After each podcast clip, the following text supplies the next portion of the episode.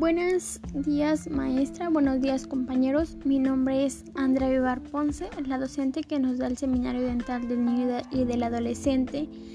Es la doctora Marisol Vázquez Maceda.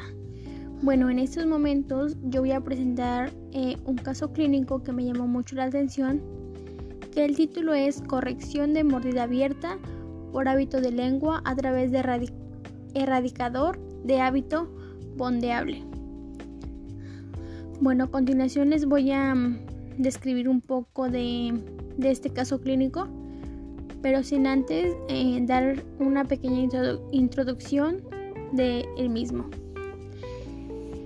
Bueno, en este caso clínico hablaremos de un paciente de 18 años de edad y 3 meses que tiene problemas en salud bucal. Les hablaré de todo su proceso y cómo fue evolucionando. Igual daré a conocer el tipo de tratamiento que se indicó para tener un mejor resultado. Como sabemos, la mordida abierta tiene varias definiciones según los autores que la han descrito Dicen que es la dimensión vertical abierta entre los bordes incisales de los dientes anteriores maxilares y mandibulares, aunque también puede ocurrir en el segmento bucal. Es una condición en la que las coronas de los incisivos superiores no sobrepasan el tercio incisal de las coronas de los incisivos inferiores, cuando las mandíbulas están en máxima oclusión. La mordida abierta anterior se define como una mala oclusión caracterizada por la desviación en la relación vertical del maxilar y mandibular del sector anterior, identificada por una falta de contacto entre, segmentos opuestos. Esta mala oclusión se desarrolla por la interacción de varios factores etiológicos entre ellos se encuentran variaciones en la erupción dental y en el crecimiento alveolar, desproporción en el crecimiento muscular, perdón, o incluso una función neuromuscular abarrente relacionada con disfunciones linguales, hábitos orales o pueden ser ambas. Reporte del caso clínico, como les mencioné anteriormente, es del paciente de 18 años y tres meses. El motivo de esta consulta fue una revisión para brackets. En clase 2 esquelética, hiperdivergente, clase 1 molar derecha e izquierda, clase 2 canina derecha e izquierda, apiñamiento dental superior e inferior, moderado en overjet disminuido, líneas medias dentales desviadas, mordida abierta anterior, por hábito de lengua. En los estudios de inicio se observa en la fotografía explorar de sonrisa aparente simetría facial, línea facial coincidente con línea media dental superior y mordida abierta anterior. De igual manera aquí se encuentra una fotografía extraoral de perfil que se observa que es convexo el tercio inferior aumentado en labio inferior protruido. Eh, igual se hicieron estudios intraorales. Mm, igual hubo demasiadas radiografías. Que esta fue una radiografía lateral de cráneo para observar literalmente todo lo que está sucediendo en su mandíbula. Una radiografía panorámica donde se observan los 32 dientes permanentes. Em, en la fotografía extraoral de sonrisa se observa la corrección de mordida abierta anterior, mejorando la estética del paciente. Hay imágenes de estudios de, progreso. Igual hay fotografías extraorales. Igual contamos con estudios finales intraorales, que eso tenemos que en la fotografía intraoral de frente de sonrisa la, coincidencia de la línea media dental superior con la inferior y cierre absoluto de la mordida. En la intraoral lateral derecha e izquierda, la clase 1 canina bilateral y clase 1 molar bilateral. En las fotografías intraorales oclusales superior e inferior, vemos la forma de arco oval, corrección del apiñamiento moderado. Igual contamos con fotografías, ya sea lateral izquierdo, lateral derecho y sonrisa. Em, radiografías panorámicas nuevamente ya al final. El tratamiento de este paciente termina a cabo de un año y tres meses de haber iniciado el tratamiento con clase 1 canina bilateral y clase 1 molar, bilateral, como mencionamos anteriormente.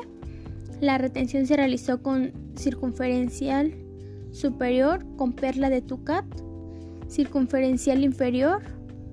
Se observa el retenedor circunferencial en el maxilar superior con perla de Tucat.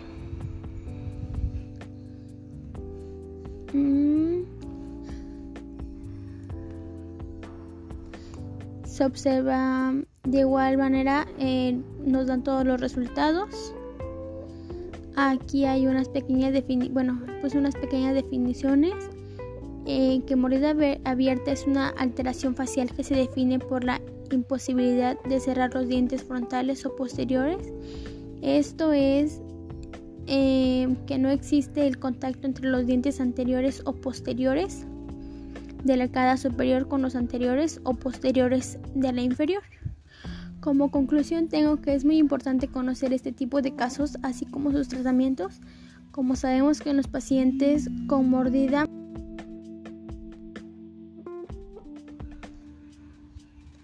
con mordida abierta debemos tomar en cuenta todos los factores que la componen para un excelente tratamiento. De igual, de igual, manera sabemos que los ejercicios funcionales ayudan a que la lengua cambie su posición. También, bueno, en la clase de esta materia eh, nos mencionó que la doctora que es como un juguetito de lengua. Así ahí misma eh, hacemos ese movimiento para que la lengua cambie de posición y vuelva a la normalidad.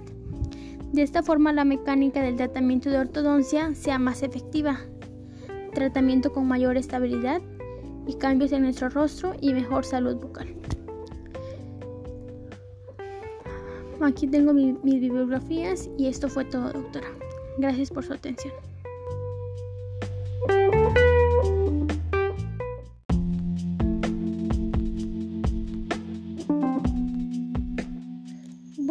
Días maestra, buenos días compañeros. Mi nombre es Sandra Ibar Ponce y a continuación les voy a presentar un caso clínico de tratamiento ortodóntico de un paciente clase 1 esqueletal con biprotrusión dental y crecimiento vertical. Como sabemos esta es la materia de ortodoncia y la docente que imparte esta materia es Lisette Montiel Aguilar.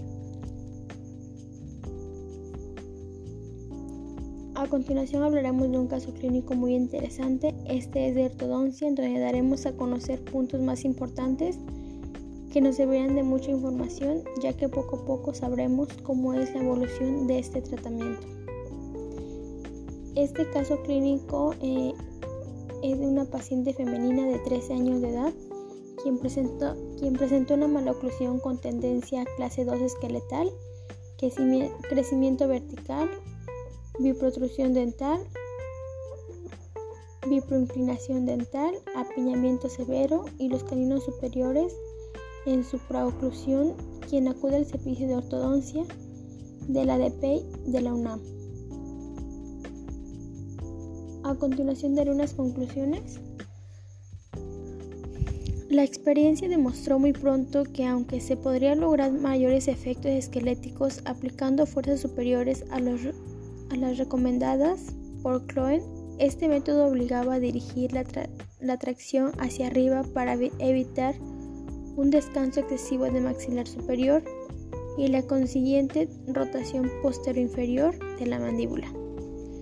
De igual manera, en este caso clínicos hay estudios cefalométricos efectuados en pacientes tratados con el casquete de tipo Chloe a base de un collarín y fuerza relativamente leve, que esto es de 300 a 400 Demostraron que se producían cambios esqueléticos en forma de reorientación de las relaciones maxilares. La maloclusión fue corregida aunque no se logró un control vertical adecuado debido a que la paciente no usó de forma correcta el arco extraoral, mas sin embargo,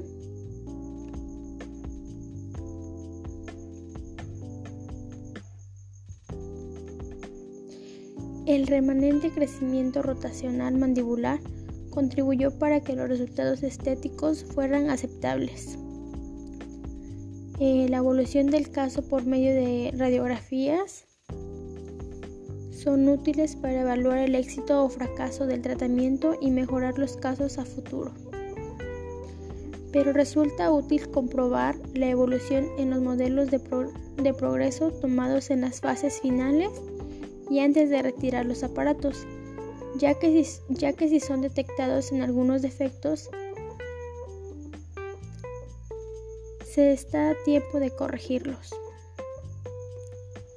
El ortodoncista capacitado y la cooperación del paciente son factores que determinan el éxito de un tratamiento.